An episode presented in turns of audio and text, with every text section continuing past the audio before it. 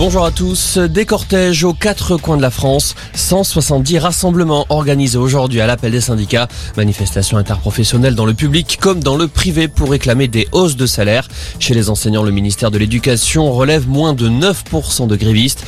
Le SNUPPFSU, premier syndicat d'enseignants du primaire, demande une revalorisation des salaires.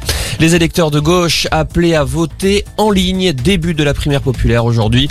Près de 467 000 personnes pour départager sept candidats, notamment Christiane Taubira et Pierre Larouturou. Anne Hidalgo, Yannick Jadot et Jean-Luc Mélenchon sont bien dans la liste, mais ont annoncé qu'ils ne tiendraient pas compte du résultat.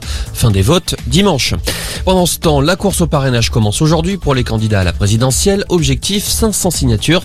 Les élus habilités ont 5 semaines pour envoyer leur parrainage par voie postale au Conseil constitutionnel. Le 7 mars, Laurent Fabius dévoilera la liste officielle des candidats.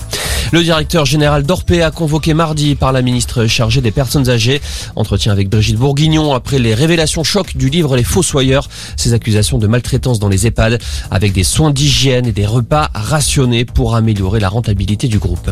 Un homme considéré comme très dangereux s'enfuit des urgences psychiatriques de l'hôpital Purpan à Toulouse.